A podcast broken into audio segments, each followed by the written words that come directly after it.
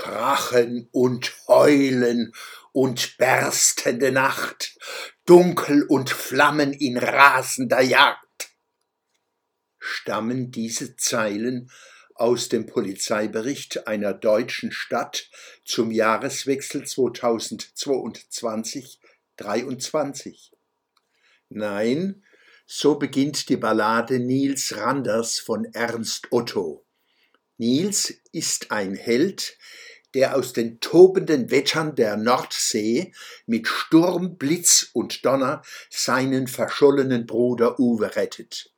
Er, seine Mutter, sein Bruder und seine starken friesischen Kumpel suchen die Gefahr nicht.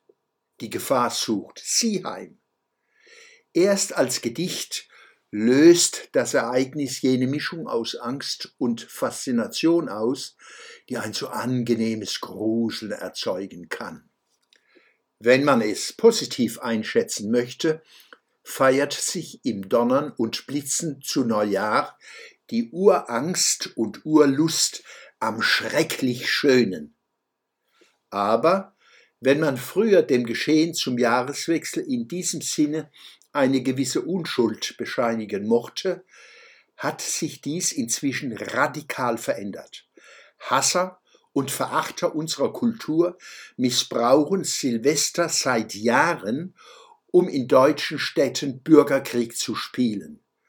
Feuerwehrleute, Polizei und andere Rettungskräfte werden in Hinterhalte gelockt, mit gefährlichem Feuer angegriffen und ausgeraubt. Retter müssen fliehen. Vielleicht abstoßender noch als die machtbesoffenen Krawalle, nicht nur zu Silvester, ist das Relativieren und Abwiegeln im politisch-medialen Mainstream. Oft ist im Hinblick auf die Täter sehr unspezifisch von Menschen die Rede oder jungen Männern, Chaoten, von Gruppendynamiken, die aus dem Ruder laufen, als wüssten wir nicht, wer sie sind, was sie vorhaben und was gegen sie zu tun ist. In Überschriften lesen wir von einer insgesamt ruhigen Neujahrsnacht. Erst im Kleingedruckten werden dann einige ungeheuerliche Übergriffe mitgeteilt. Und dies ist nur die Spitze des Eisbergs. Sollen wir wegen krimineller Krawalle zu Silvester auf einen beliebten Brauch verzichten? Meine Antwort ja, denn es kommt einiges dazu. Auch ohne linksextrem migrantischen Terror gehen von der Neujahrsballerei große Gefahren und Schäden aus. Eine kostbare zivilisatorische Errungenschaft ist die Idee der Verhältnismäßigkeit. Sie ist zu komplex und anspruchsvoll, um in Gesetze oder mathematische Formen gepackt zu werden. Künstliche Intelligenz, KI, muss noch lange üben, um Verhältnismäßigkeit glaubhaft darzustellen. Zur Einschätzung von Verhältnismäßigkeit braucht es menschliche Reife, Achtung, Verantwortungsbereitschaft, Anstand und Vernunft.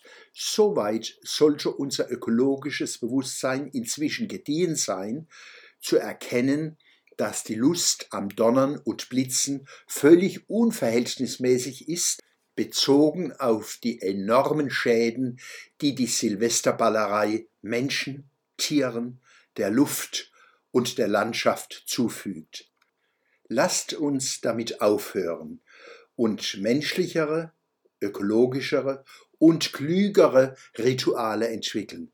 Lasst uns in Zukunft das neue Jahr begrüßen mit Pauken und Trompeten, mit Schellen, Ratschen und Schalmeien.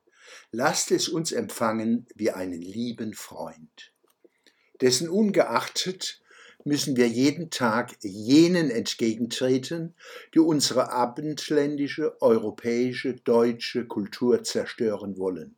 Dazu gehören auch Politiker und Parteien, mit Steuergeldern ausgehaltene regierungsamtliche sogenannte Nichtregierungsorganisationen und Medien.